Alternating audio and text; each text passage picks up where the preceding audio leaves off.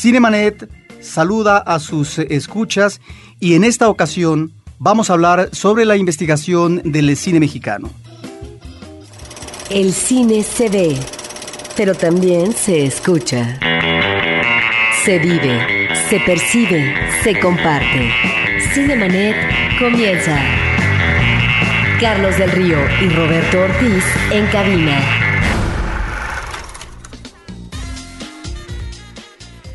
Saludamos desde Cinemanet a todos eh, quienes nos escuchan, no solo en estos programas, más de 400 que ya tenemos en cuenta en Cinemanet, sino también a nuestras redes sociales. Agradecemos la participación de ustedes a través de Facebook, facebook.com, diagonal Cinemanet, a través de Twitter, twitter.com, diagonal Cinemanet y por supuesto para poder escuchar los diferentes programas que hemos elaborado, pues está www.cinemanet.com.mx. Desde aquí los saluda Roberto Ortiz en ausencia de Carlos del Río, haremos en esta ocasión un programa que me parece eh, que desde hace cuando estamos tratando de cuajar y que finalmente, eh, debido a una situación circunstancial a que está presente nuestra personalidad el día de hoy en eh, la Ciudad de México, es que podemos tratar de hacer una conversación con Eduardo de la Vega Alfaro, uno de los investigadores de cine mexicano más importantes en este país hay que decir que la investigación de cine en México no es eh, ni mucho menos una investigación en donde encontremos a una serie de personalidades que se aboquen a este trabajo arduo, concienzudo y que finalmente remata en obras eh, de rescate acerca de personalidades, de actores, etcétera, o de periodos del cine mexicano. De tal manera que agradecemos y nos da mucho gusto que contemos eh, en esta ocasión y para el público de Cinemanet con la presencia de Eduardo de la Vega Alfaro. Gracias por invitarme, mi estimado Roberto. En efecto, ya ha pasado mucho tiempo desde que se proyectó hacer este podcast. Y pues no se han dado las circunstancias más que ahora, pero pues qué bueno, ¿no? Algún día se tenían que dar. Y estoy contento de estar aquí compartiendo con tu público. Infiero un público inteligente, un público que quiere confrontar sus ideas con las de ustedes en términos de lo que es el mundo del cine, sobre todo el cine mexicano. Bueno, yo lo que quisiera en esta ocasión, Eduardo, es que habláramos de tu trayectoria como investigador de cine mexicano.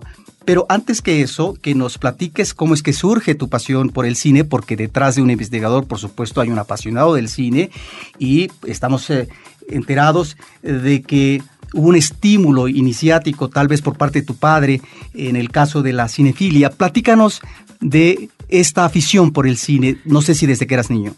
Sí, desde, mira, desde que yo tengo uso de razón, si es que se le puede decir así, este, yo vi, yo empecé a acudir a las salas de, la mano de mis padres, no solo de mi padre, sino de mi madre también, porque ellos eran eh, per se muy cinéfilos, eran de esa generación mm, de no solo mexicanos, sino de muchos habitantes urbanos del mundo entero o de buena parte del mundo occidental por lo menos, que se habían formado con el cine o que el cine había venido a ser parte de su vida cotidiana, al grado de que, pues, esto no deja de ser anecdótico, quizá sea una casualidad, bueno, de hecho es una casualidad absoluta, pero eh, mis padres se conocieron viendo una película, mis padres se conocieron en el cine Maya, en un reestreno que se hizo de Al son del mambo de Chano Urueta, que es un director, por cierto, sobre el cual he venido trabajando desde hace años para hacer una monografía, porque creo que yo le debo, yo he hecho varias monografías de cineastas mexicanos, como te consta, pero si hay uno por el que debía haber empezado era por Chano Urueta, porque pues a él le debo estar de alguna manera en este mundo, ¿no? Porque filmó esta película que a su vez mis padres viéndola se conocieron. ¿Y qué película y qué año más o menos estamos hablando? Estamos hablando de que es eh, Al son del mambo, es una película de 1950 que hizo su recorrido normal en las salas de, esto ya lo investigué obviamente, en las salas del Distrito Federal y del resto del país, que estrenaban este tipo de cine, cine mexicano sobre todo. Es, una película protagonizada por Alberto Martínez Resortes, pero con un cuadro de actores que pues sobre todo son bailarines. Eh, aparece Pérez Prado, por supuesto, interpretándose al mismo como inventor del mambo. Y hasta donde yo pude investigar esta película, Al son del mambo, se reestrenó mm, después de ese, recorrido, entre otros cines en el Maya de la Ciudad de México, que, es, eh, era un cine ubicado ahí en San Juan de Letrán, que hoy todavía se preserva el edificio, bueno, la, vamos a decir como el Cascarón, es una agencia de, autos, eh, de autos de marca francesa, para no decir la marca, y que todavía preserva, digamos, la estructura de, típica de un cine, de, muchos, muchos asientos, ¿no? Ahí coincidieron mi, papá, y mi madre viendo esa película en la misma hilera, se sentaron, cada quien iba acompañado con amistades, se sentaron, coincidieron, se hicieron amigos ahí, de, bueno, empezaron a platicar, a cotorrear, lo que ocurre en muchas salas que van grupos de entonces jóvenes a ver la película. Y ahí se conocieron y ese conocimiento, esa conocencia, como se dice, derivó en matrimonio y derivó en que yo naciera y derivó en que nacieran mis otros hermanos. Yo lo que sostengo entonces es que a partir de esta anécdota es que yo ya venía predestinado para para ver mucho cine mexicano y para después dedicarme a tratar de investigarlo o de investigarlo de muchas formas, como lo he intentado. Mi pasión es el cine mexicano y más que otras cinematografías, ¿eh? lo declaro abiertamente, sin dejar de reconocer que me atraen seguir viendo clásicos del resto del mundo y clásicos contemporáneos también del resto del mundo. A mí lo que realmente me gusta mucho ver, lo que veo con mucho placer, es cine mexicano. De todas las épocas, ¿no? Obviamente no de los 50 para acá, como quizá debiera ser, sino de los 50 para atrás, hasta la génesis misma del cine mexicano. Y bueno, pues te digo, yo tengo una magnífica justificación para mi labor de investigador con esa anécdota que te estoy platicando, ¿no? Porque yo digo, yo ya venía predestinado para ver cine, para investigar cine mexicano, y ahora lo que sostengo es que ya venía predestinado para hacer una monografía de Chano Grueta, que es un cineasta bastante interesante. Entre otras cosas, filmó 122 largometrajes, ¿no? Lo cual ya en cualquier parte del mundo es un mérito, a pesar de que no todas son buenas, más bien la mayoría son pues de regular para abajo pero fue un hombre, una personalidad en sí muy interesante, que he encontrado una beta apasionante de su vida previa al cine y bueno, y de su vida cinematográfica, ¿no? Entonces, bueno, pues por ahí podríamos comenzar, creo yo. Claro, cuando hablas eh, de esta cantidad de películas nos estamos refiriendo a una época específica del cine mexicano cuando había una industria consolidada y que podía, que permitía a un cineasta eh, poder hacer tantas eh, películas y que muchas de ellas tuvieran éxito. Estamos hablando con Eduardo de la Vega Alfaro, investigador del cine mexicano. Yo creo que es el investigador que más libros y monografías ha arrojado con respecto a directores mexicanos específicos, como puede ser Alberto Gould, Arcadi Boitere, José Bor, Fernando Méndez, eh, Juan Orol, Rafael J. Sevilla, Raúl de Anda, en fin, toda una serie de directores que no solamente nos remiten a esta transición del eh, cine mudo al cine sonoro, lo que serían, digamos, los años 30, sino también a directores eh, más ah, de las nuevas generaciones, diríamos, directores como un Jorge Fons, hay un libro también de Eduardo La Vega que es Conversaciones con Jorge Fons, un director que aprecias mucho tú, Eduardo, y también una publicación sobre Gabriel Retes. ¿Cómo es que tú, eh, siendo estudiante, parece ser que de la Facultad de Ciencias Políticas de la UNAM, es que te vinculas con el cine y surge, no sé si en esa temporada, tu idea ya eh, de observar al cine de otra manera, no solamente como eh, un acercamiento lúdico, sino también como un trabajo consciente de investigación, que esto implica, yo no sé si una situación de gran autoconciencia con respecto a lo que implica eso que es un trabajo de gran envergadura, muy arduo y que también entraña una responsabilidad muy grande. Sí, sin duda. Mira, yo em, me gustó siempre el cine, me consideraba un cinéfilo como muchos otros de mi generación, porque yo creo que mi generación, la nacida digamos en los primeros años de los 50, es probablemente, habría que demostrarlo pues quizá con estadísticas, sociológicamente, como se dice, es probablemente la última generación que alcanza a tener al cine como espectáculo en primera instancia, como divertimiento en primera instancia, porque ya la, ya incluso por ejemplo mis hermanos más pequeños, pues ya es la televisión que finalmente llega a casa en esos años, en la mayoría de las casas de la clase media de la, de la Ciudad de México primero y después ya de otras ciudades, que ya este, van a desarrollar su cultura con otro sentido porque ya tienen la televisión ahí en casa y entonces ya no tienen que, para ver películas y para ver otras cosas, ya no tienen que salir a la sala. En mi caso, pues yo me acuerdo que salíamos todavía a ver cine cuando no había televisión en casa y entonces pues este se me quedó la costumbre, por así decirlo, de el cine, buscarlo sobre todo en las pantallas. Últimamente, bueno, pues ya veo también muchas cosas que no puedo ver, muchas películas que no puedo ver en televisión o en, DVD, en fin, todos estos, estos avances tecnológicos o hasta en la computadora si quieres.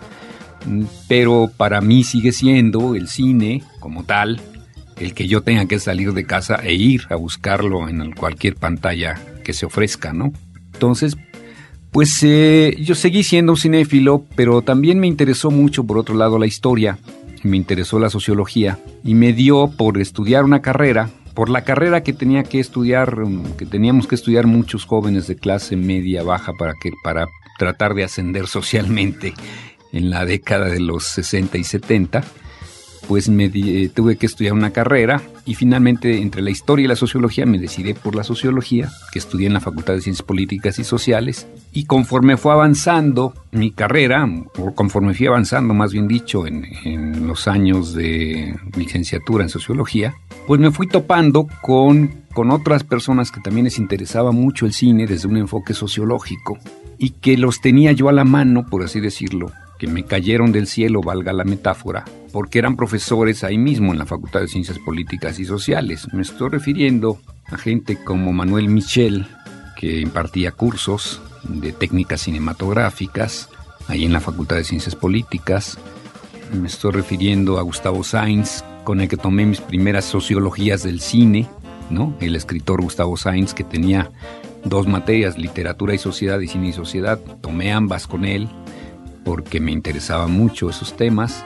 Y al mismo tiempo en la universidad encontré, en la UNAM, encontré el paraíso cinematográfico en el sentido de que en horas que ya no, era, ya no eran de clase, mm, o a veces en horas de clase, pero entonces yo prefería ver la película que ir a clase, lo admito, los cineclubes universitarios exhibían una bestial cantidad de clásicos y de películas de toda índole en forma de ciclos bien estructurados a muchos de esos cinecluberos, los que, los que digamos organizaban esos cineclubes que estaban adscritos al Departamento de Actividades Cinematográficas de la UNAM, los conocí años después como colegas míos en, la misma filmoteca de la UNAM.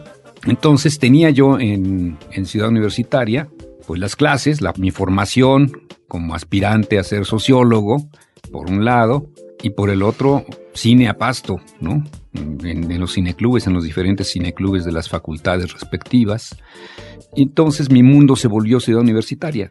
Yo iba desde la mañana a ciudad universitaria, tomaba mis clases y normalmente me quedaba a, estudiar ahí mismo y ya eh, a ver películas, ¿no? Principalmente. A veces horas de teatro, pero sobre todo para ver películas.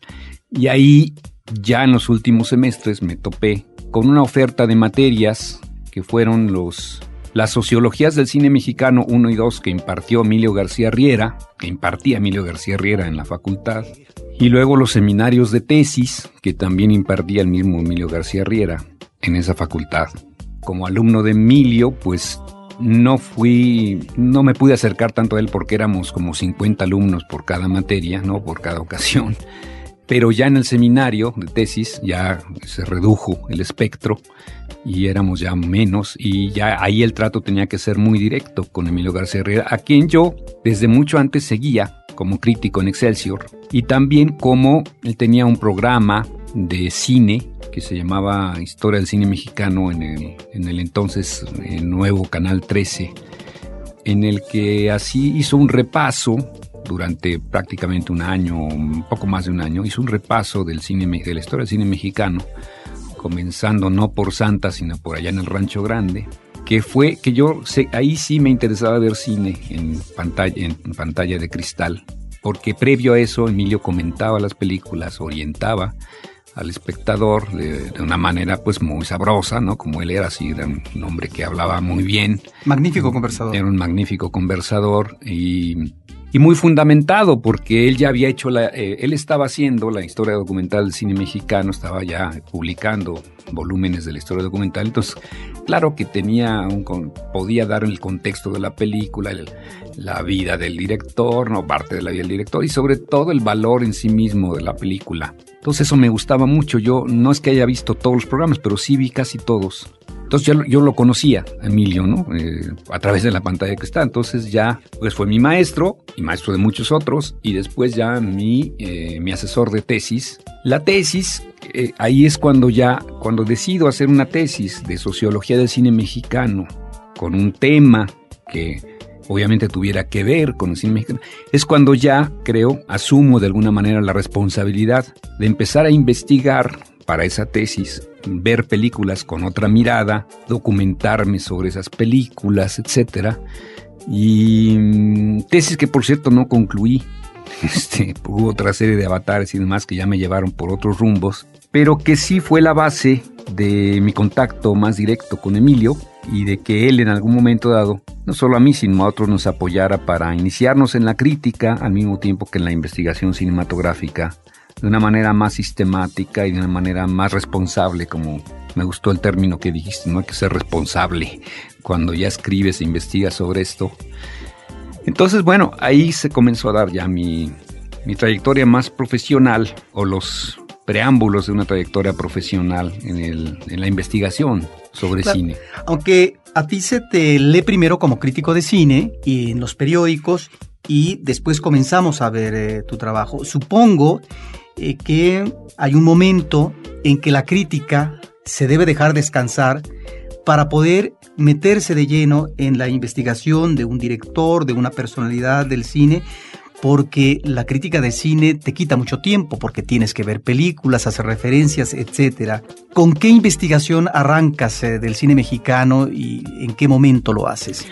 Mira, aquí eh, para completar el panorama ya de mi formación, creo que sería justo decirlo, se dio una coyuntura muy particular en esos años, estamos hablando de fines de, los, de la década de los 70, cuando la Filmoteca La UNAM, que entonces dirigía eh, el entonces maestro Manuel González Casanova, hoy doctor Manuel González Casanova, comenzó a recibir eh, ya apoyos muy fuertes por parte de la rectoría de la UNAM y de las altas autoridades quienes finalmente ya cayeron en cuenta de que sí era importante que la UNAM tuviera una filmoteca que a su vez proyectara su trabajo, su labor, de, sobre todo de rescate y de difusión del cine, principalmente el rescate del cine mexicano y de la difusión del propio cine mexicano, cosa que ya venía haciendo la Dirección de Actividades Cinematográficas desde antes, pero que ya en esos años finalmente son las labores que quedan concentradas sobre todo en la Cineteca Nacional en la, perdón, en la Filmoteca de la UNAM,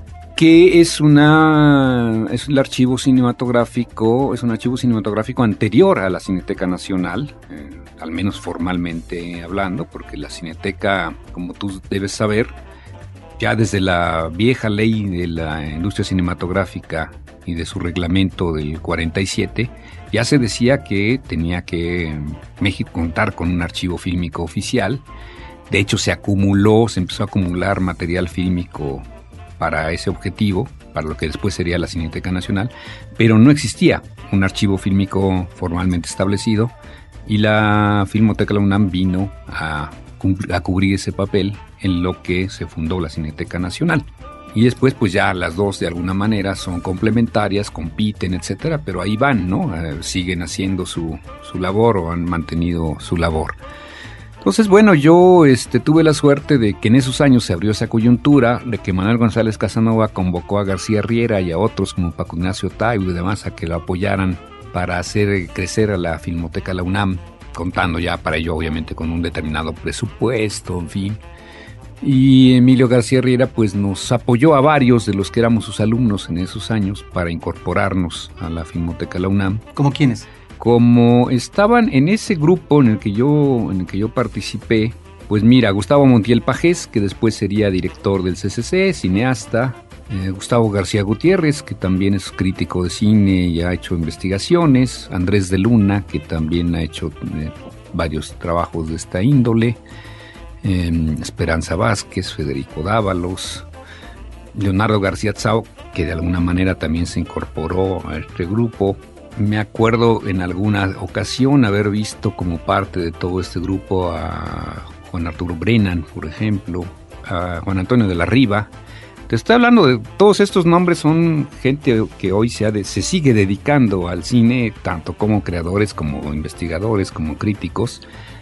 Fue un grupo, digamos, que finalmente sí se proyectó, no necesariamente a través de la Filmoteca de la UNAM, porque la Filmoteca nos becó a varios de todos ellos durante un tiempo. Por cuestiones burocráticas se tardaron en salir las becas, todo este asunto. Pero el caso es que sobre la marcha yo fui de los que eh, a su vez se fue, se fue incorporando a la Filmoteca de la UNAM, a un trabajo muy particular en la Filmoteca de la UNAM, primero como becario y luego ya mm, me ofrecieron si podía yo coordinar el área de, de difusión, de información más bien, y porque se requería alguien que supiera de cine o que por lo menos le gustara el cine para ello y entonces ya me dediqué de lleno profesionalmente al mismo tiempo que escribía crítica en el periódico Uno más Uno, a esto de la investigación. Entonces, mira, mi primera investigación que yo recuerde se tradujo en una especie de cuadernillo que editó la Filmoteca de la UNAM, en el que hice un, un par de ensayos, que contenía ese cuadernillo un par de ensayos míos, para, para hacer el complemento a dos ciclos sobre cine clásico mexicano y sobre el periodo de la transición del mudo al sonoro, como se le dice, que fueron ciclos que recorrieron eh, diversos países de América Latina a través de las filmotecas de esos países. Estoy hablando de Argentina, de Perú, de Ecuador, de Colombia, en fin, Panamá y que mm, se requería ese cuadernillo para orientar a los espectadores de esos ciclos en aquellas cinematecas a las que además nos invitaron Emilio García Riera para unos países y a mí para otros para hacer las presentaciones de estos ciclos. ¿De qué año estamos hablando? Estamos hablando de 79. Entonces esa fue mi primera investigación, me obligó ese, eh, me obligó a tratar de ser serio, ¿no? a investigar a fondo, a ver las películas de nuevo o, verlas por primera vez que integraban esos ciclos para escribir sobre ellas y para que entonces este, se vieran en esos países y yo acudí también a presentar, te digo, en algunos de, esos países esos ciclos.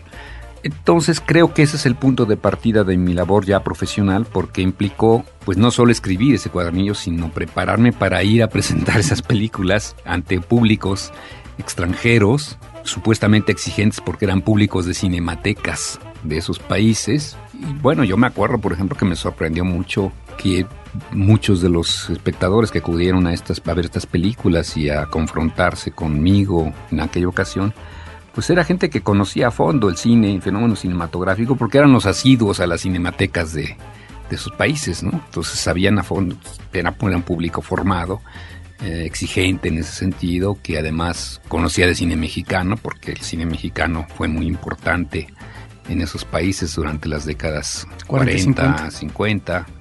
y hasta 60. Entonces, bueno, ya estaba, eso es lo que yo, ese sería para mí el momento clave de despegue o de inicio de despegue que me significó y me, implicó, pues sí, ser serio, ¿no? Intentar ser, ser serio. Además, el hecho de estar en contacto, eh, platicar e intercambiar opiniones con el público de esos países, pues ah, de alguna manera nos habla de una prueba de fuego. Cinemanet está de intermedio. Regresamos en un instante. ¿Problemas personales, familiares, laborales, de pareja? No te angusties. Mejor Pregúntale a Mónica. Ella sabrá cómo orientarte para encontrar juntos la solución y apoyar a otros con problemáticas similares. Manda tu caso www.preguntaleamónica.com, un podcast de frecuencia cero, Digital Media Network. Ahora, diseñar y hospedar su página web será cosa de niños. En tan solo cinco pasos, hágalo usted mismo sin ser un experto en Internet. Ingrese a suempresa.com y active ahora mismo su plan. Suempresa.com, líder de web hosting en México.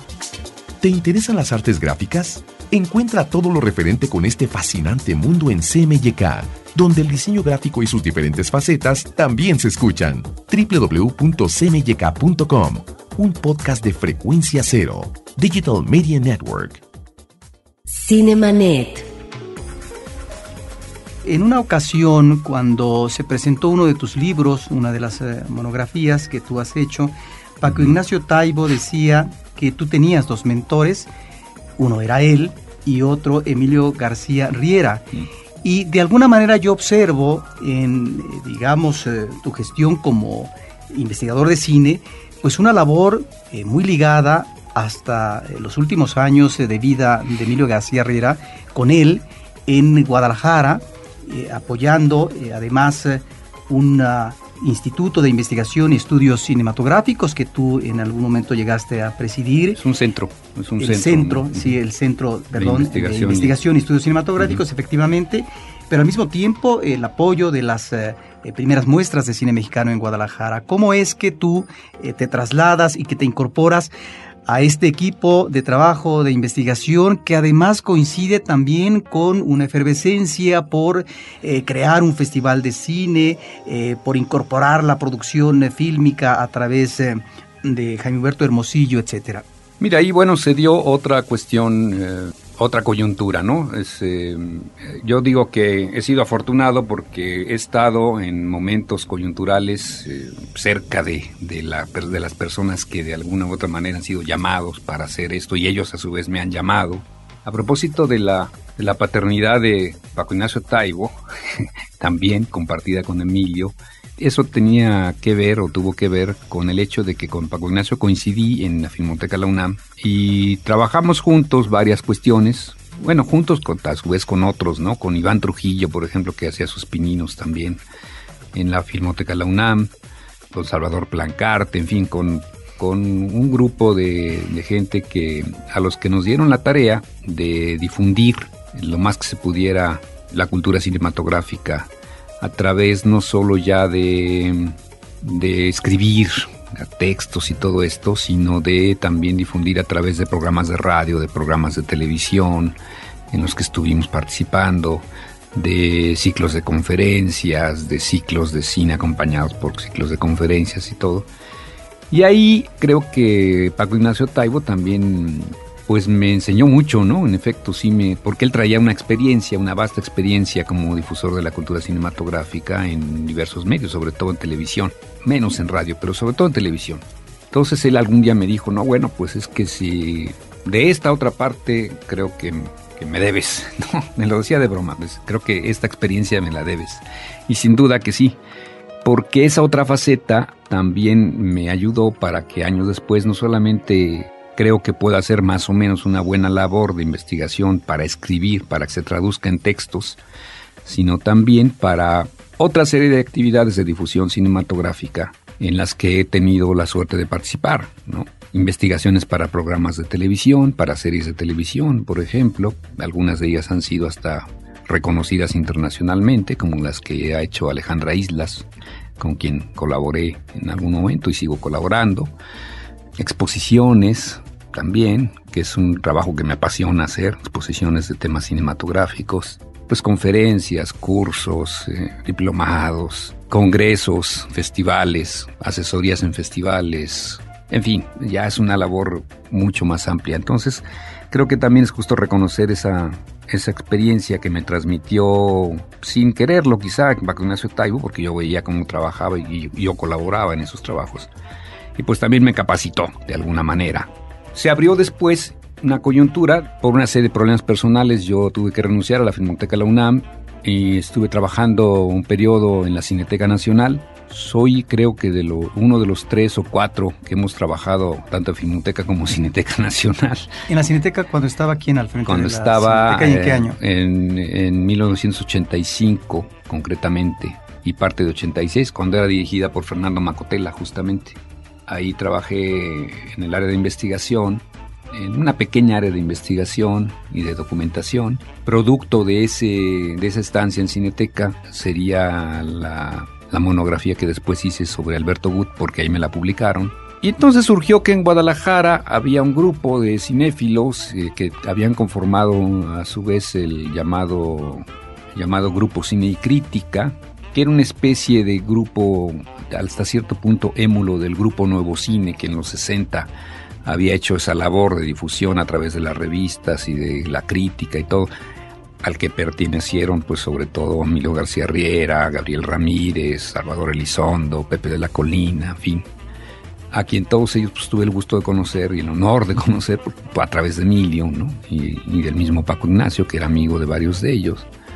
Y que también, por ejemplo, a Gabriel Ramírez, aunque él lo niegue, yo lo considero mi maestro, sin que me haya dado ninguna clase, porque su trabajo de investigación, sobre, por ejemplo, sobre David Ward Griffith, que es el primer, la primera gran monografía en español sobre ese superclásico del cine, pues eh, fue uno de mis modelos también para hacer los trabajos monográficos. En fin, tuve también mucha suerte, lo considero así, porque justo de cuando trabajaba yo en Cineteca Nacional, en ese año que estuve trabajando en Cineteca Nacional, convocaron a Emilio García Riera, le ofrecieron a Emilio García Riera trasladarse a Guadalajara para hacer continuar su labor, o más bien para ya consolidar su labor de investigación bajo el auspicio de la Universidad de Guadalajara.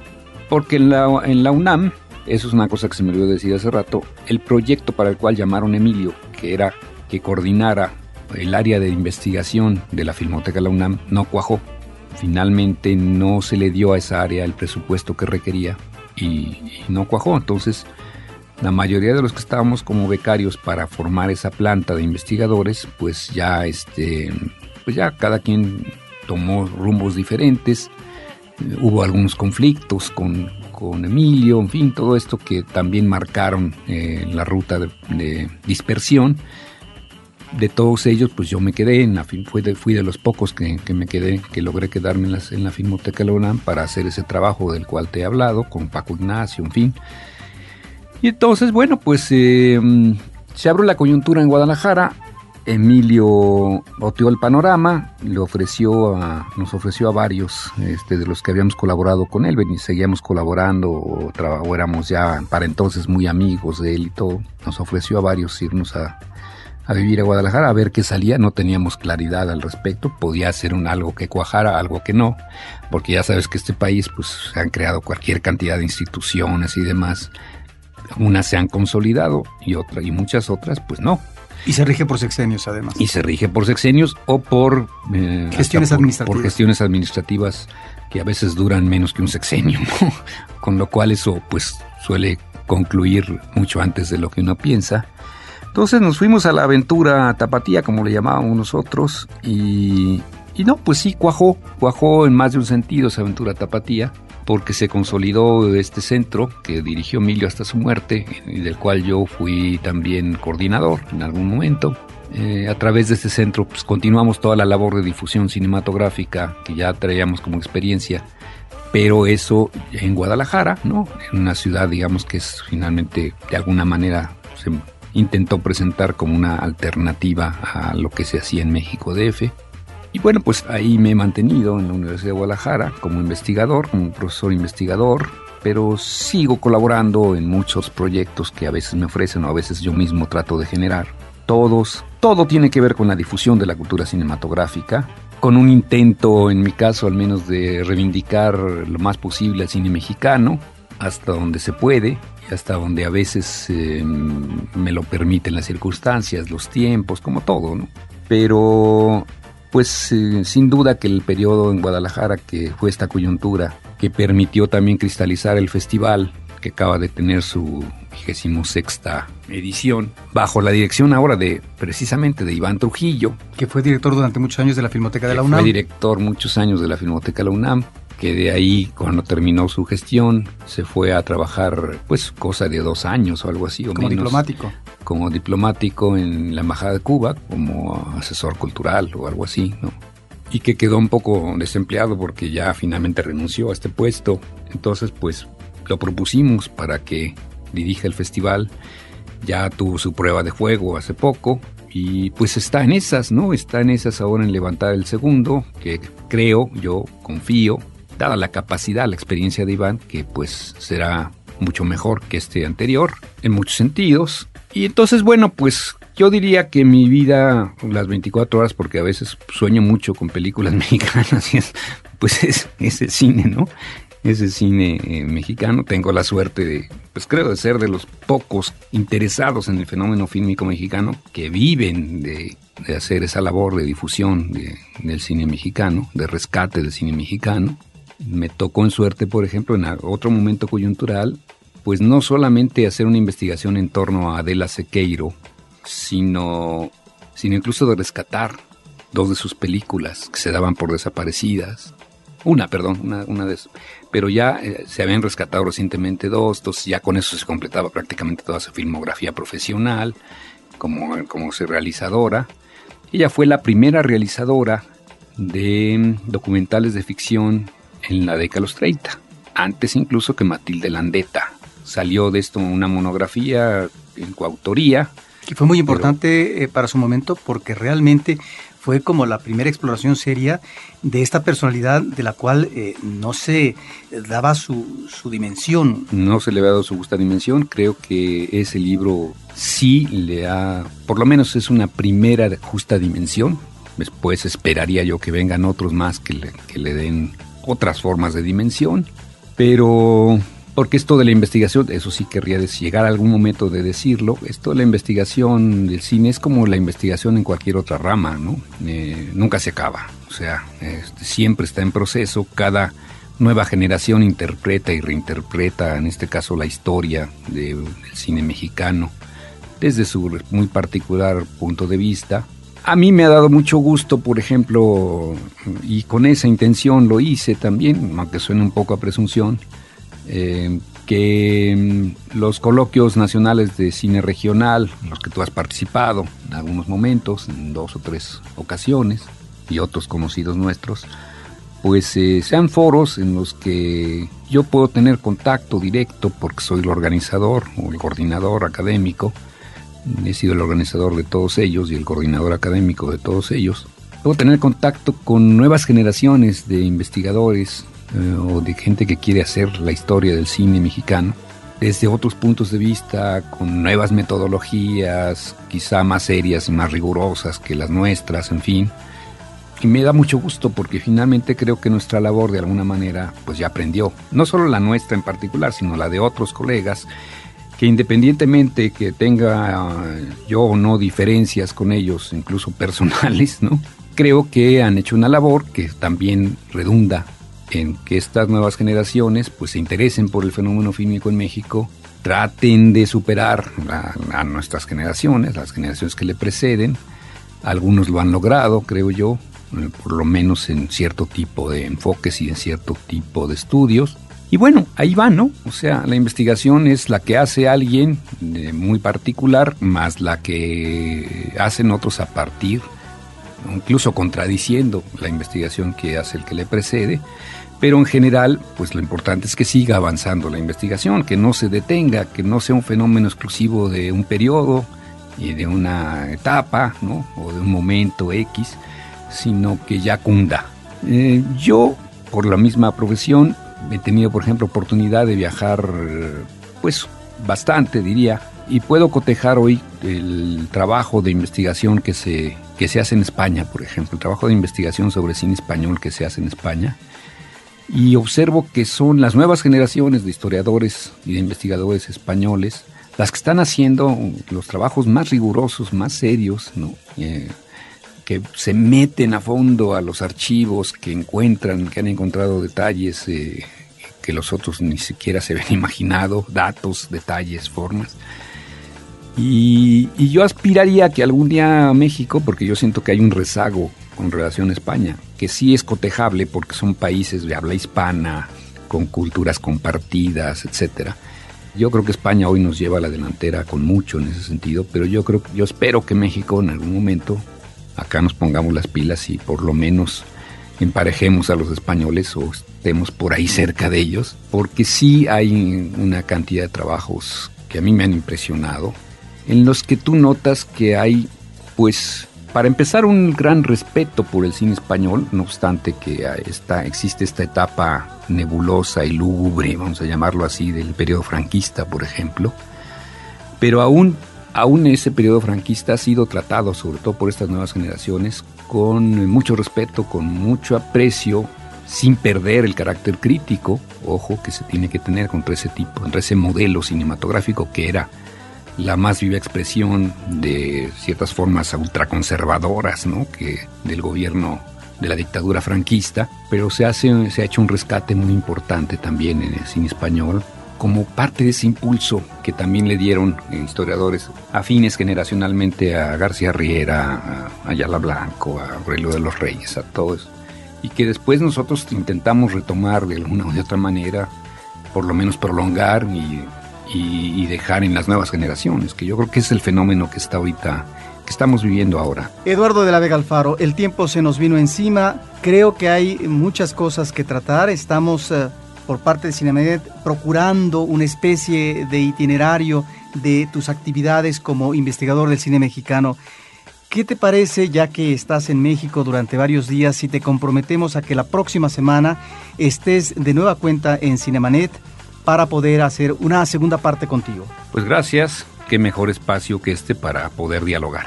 Estimados escuchas de Cinemanet, les agradecemos su participación y los esperamos para la próxima semana donde estaremos uh, hablando de cine, cine y más cine.